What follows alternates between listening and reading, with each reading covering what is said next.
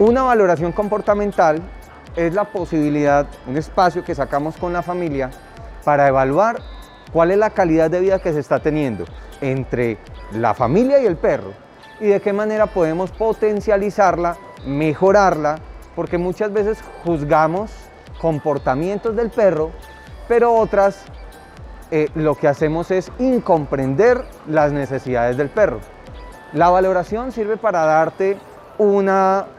eh, visión un poco más amplia sobre cuál es la percepción del perro, cuál es la percepción que tiene acerca del mundo, acerca del humano, y al mismo tiempo dejar que nuestros perros mejoren con un plan de trabajo que hacemos en las escuelas para compartir con la familia y para compartir con ellos.